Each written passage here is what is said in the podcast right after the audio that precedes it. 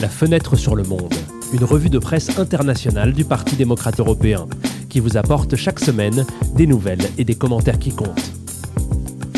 Bonjour et bienvenue dans ce 16e épisode de Fenêtre sur le Monde. Nous sommes le vendredi 24 juin et dans ce podcast, nous allons parler des dernières mises à jour sur le conflit russo-ukrainien, de l'interruption des livraisons de gaz russe à la France et à l'Italie, de la proposition de la Commission européenne d'accorder le statut de membre candidat à l'Ukraine et du résultat du second tour des élections législatives françaises. Ensuite, les meilleurs éditoriaux et articles d'opinion relatifs aux résultats des élections législatives françaises et à l'élargissement de l'Union européenne. Mais comme d'habitude, nous commençons tout de suite par les nouvelles les plus importantes de la semaine.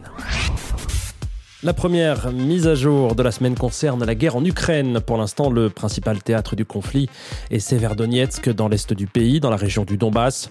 Entre-temps, la guerre continue de faire des réfugiés. Selon le HCR, l'agence des Nations Unies pour les réfugiés, près de 5 millions d'Ukrainiens ont trouvé refuge en Europe. Pendant ce temps, la crise énergétique en Europe liée aux importations de gaz russe ne s'arrête pas. La société énergétique française GRT Gaz a déclaré la semaine dernière qu'elle n'avait pas reçu de gaz russe depuis mercredi, tandis que la société énergétique publique italienne ENI a déclaré qu'elle ne recevait que la moitié des livraisons demandées. Vendredi dernier était le troisième jour de non-livraison. Gazprom a imputé la réduction des flux aux travaux de maintenance et au manque d'équipement causé par les sanctions.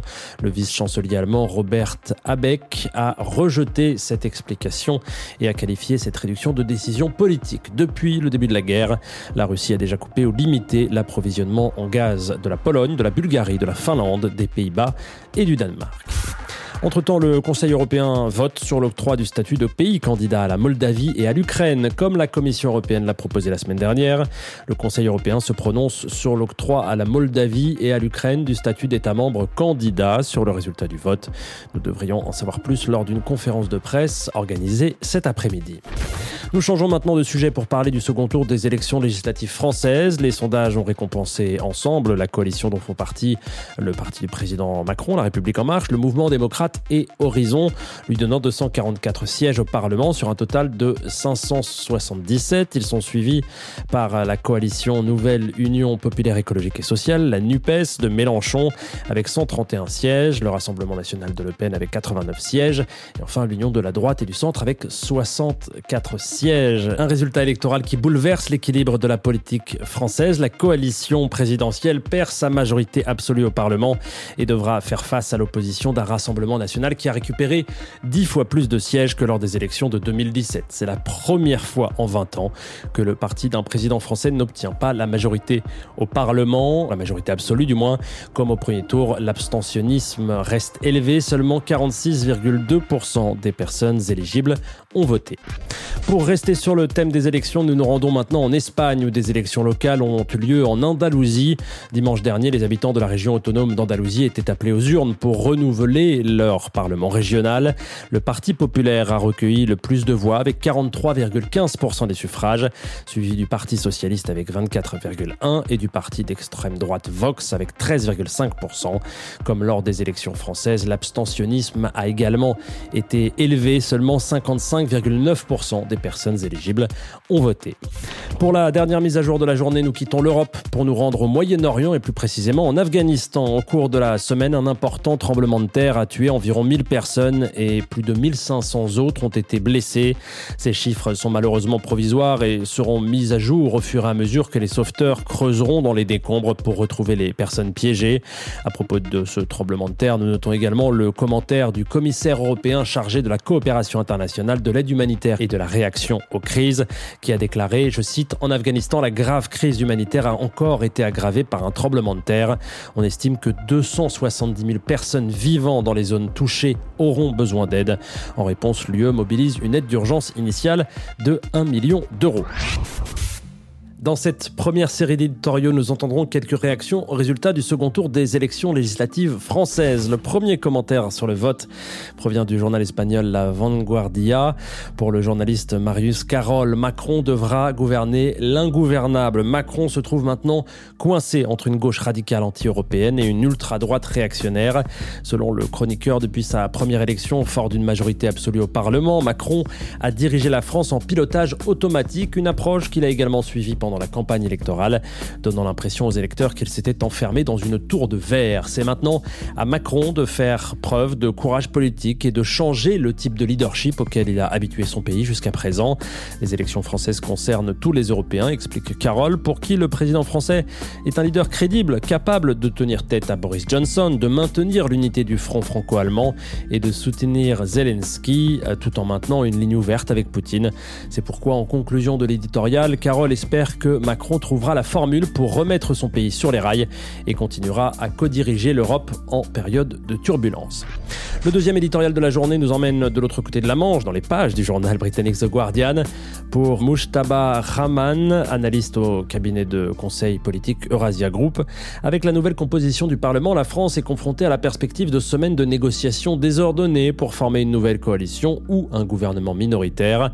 Pour le commentateur, Macron va tenter de rassembler les voix du Parti républicain français, également dans la perspective du vote de confiance sur le gouvernement à la fin du mois. Mais, dit-il, il est peu probable qu'il puisse compter sur les républicains en bloc. Des négociations longues et complexes vont donc s'en suivre pour rassembler une poignée de députés modérés et de centre droit, ainsi qu'un ou deux indépendants. Quelle que soit l'issue, il y a maintenant de nombreux députés au Parlement, de gauche comme de droite, qui sont profondément hostiles au président. L'époque où Macron était capable d'imposer sa volonté grâce à une majorité parlementaire docile et révolue, conclut Raman, qui prévient Macron devra apprendre à négocier et à faire des compromis, de choses auxquelles il n'est pas habitué. Les élections françaises ont également été suivies de près de l'autre côté de l'océan. Pour le troisième éditorial dédié au sujet, découvrons les pages du journal américain le Wall Street Journal. Pour les chroniqueurs de ce journal, la seule certitude qui ressort des urnes françaises est l'instabilité politique future du pays. Un accord entre la coalition de Macron, Ensemble et les Républicains semble possible étant donné la proximité sur les questions économiques. Mais d'un autre côté, notre, le comité éditorial du journal, plusieurs leaders républicains ont exclu une coalition formelle. La motivation de ce refus serait le désir de ne pas devenir insignifiant, d'être réduit au rôle de béquille d'un leader affaibli. L'autre option consisterait alors à former un gouvernement minoritaire en coopérant avec la droite ou la gauche selon le sujet. Les résultats de dimanche ont créé plus de questions que de réponses, écrivent les journalistes.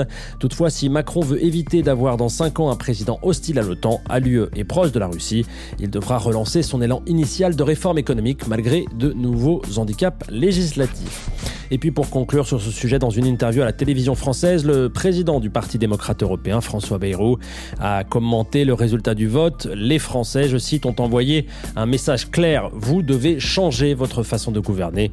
Nous ne pouvons pas continuer comme cela. La deuxième série de commentaires de la journée porte sur la question de l'octroi du statut de membre candidat de l'Union européenne à l'Ukraine et à la Moldavie. Nous commençons par le journal italien La Repubblica et l'éditorial de la journaliste Marta Dassou. Selon elle, accorder le statut de membre candidat à l'Ukraine serait une étape politique nécessaire. L'UE doit se considérer et agir comme une puissance internationale et pas seulement comme une puissance économique et prendre des décisions rapides, affirme Dassou. Pour la journaliste, Poutine serait plus préoccupé par les relations UE-Ukraine que par l'entrée de cette dernière dans l'OTAN. C'est le vote du prochain Conseil européen qui requiert l'unanimité, qui montrera si l'UE est prête à accepter le rôle de garant de la sécurité et des équilibres géopolitiques sur le continent. Dans le cas contraire, elle offrira une victoire partielle à la Russie, affaiblira l'Ukraine et montrera qu'elle est incapable de relever l'un des défis essentiels auxquels elle est confrontée. Malgré les doutes sur ce choix, l'heure des décisions de guerre a sonné. La guerre nous a peut-être épuisés, conclut l'éditorial, mais son issue marquera la ligne de partage entre l'espace démocratique et l'espace autoritaire sur le vieux continent. L'éditorial suivant vient d'Allemagne du Süddeutsche Zeitung pour Catherine Kalweit. La Moldavie, dont le Conseil européen discute la candidature éventuelle, devrait également faire partie du projet européen. La Moldavie, comparée à l'Ukraine, ne partage pas encore le même sort, mais elle est néanmoins considérée comme étant en grave danger. Comme l'Ukraine, cependant, la Moldavie souffre de pauvreté et de la corruption, et son appareil d'État est infiltré par des groupes criminels et des oligarques proche du Kremlin. Le gouvernement actuel déploie toutefois des efforts considérables pour éliminer la corruption et réformer le système judiciaire. En outre, en partie à cause de la crise dans laquelle la Russie a plongé l'Europe, l'aide humanitaire aux réfugiés ukrainiens et les prêts considérables accordés par Bruxelles pour stabiliser le budget national ont montré que la Moldavie fait déjà partie de la famille européenne. La menace de Poutine, conclut Calwait, ne nous laisse pas le choix. Nous restons au centre de l'Europe pour le dernier commentaire de la journée et allons en France, dans les pages du journal Le Monde. Pour Daran Siolos, député européen et ancien Premier ministre roumain, l'UE doit reprendre de toute urgence le processus d'élargissement. Pour l'eurodéputé, l'élargissement de l'UE doit cesser d'être tabou, d'autant plus quand on voit ce qui s'est passé ces dernières années dans les Balkans et en Europe de l'Est où l'influence russe a supplanté celle de l'UE. La volonté d'un pays extérieur d'adhérer à l'UE comporte des aspects liés à l'identité politique et aux valeurs partagées. Décider de leur ouvrir ou non la voie n'est pas une décision à prendre à la légère ou en tenant compte uniquement des aspects techniques et bureaucratiques. De plus, souligne M. Ciolos, il ne faut pas oublier que l'Union, en particulier certains États membres, est en partie responsable de la situation ukrainienne. Confier à l'Ukraine le statut de pays candidat serait donc une prise de responsabilité pour l'UE. L'élargissement entraînera évidemment des problèmes de gestion des décisions prises en Europe, explique l'éditorial, mais c'est pourquoi le processus d'élargissement doit aller de pair avec celui de la réforme du fonctionnement de l'UE, comme le recommande la récente conférence sur l'avenir de l'Europe. Mais il est important, affirme M. Ciolos en conclusion, que la politique d'élargissement redevienne prépondérante dans l'Union. Voilà, il est temps de clôturer la 16e édition de la rétrospective et revue de presse Fenêtre sur le Monde. Pour conclure, nous aimerions vous rappeler que la semaine prochaine se tiendra en Allemagne le G7 auquel participeront les chefs d'État de l'Italie, de la France, de l'Allemagne, du Japon, du Royaume-Uni et des États-Unis. Mais nous vous tiendrons au courant de la situation la semaine prochaine. L'éditorial de cette semaine a été rédigé par Daniele Ruzza. Au micro, c'était Antoine Lheureux. À très bientôt.